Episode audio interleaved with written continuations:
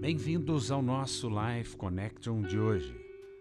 1 Coríntios, capítulo 2, versículo 11, na versão amplificada, nos diz: Porque qual dos homens sabe, conhece e entende as coisas que se passam nos pensamentos do homem, senão o seu próprio espírito que nele está?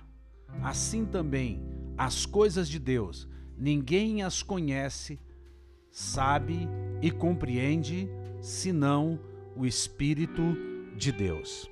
Na verdade, nós não podemos julgar as pessoas.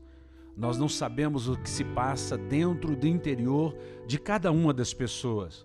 Nós não sabemos o que está dentro da mente do homem, mas Deus conhece os nossos pensamentos. Nós sabemos o que estamos pensando.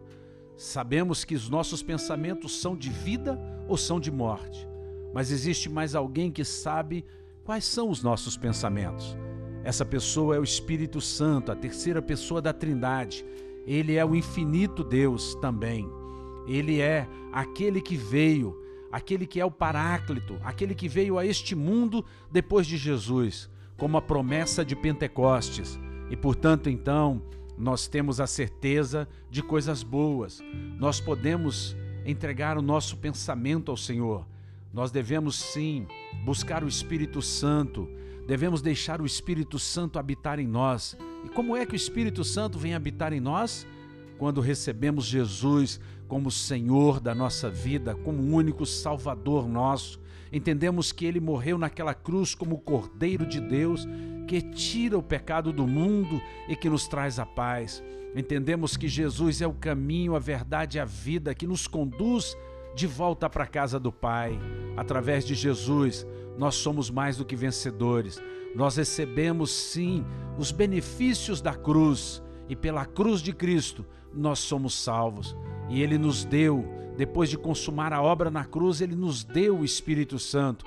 E o Espírito Santo habita em nós e ele sabe, ele conhece a mente do nosso Senhor. Portanto, ande no Espírito, ore no Espírito, busque o Espírito Santo, porque ele te ensinará, te lembrará de toda a verdade, de toda a palavra que foi dada por Jesus Cristo. Que você seja nesse dia ricamente abençoado, altamente favorecido. Um beijo grande no coração. Até o nosso próximo encontro. Fiquem com Deus.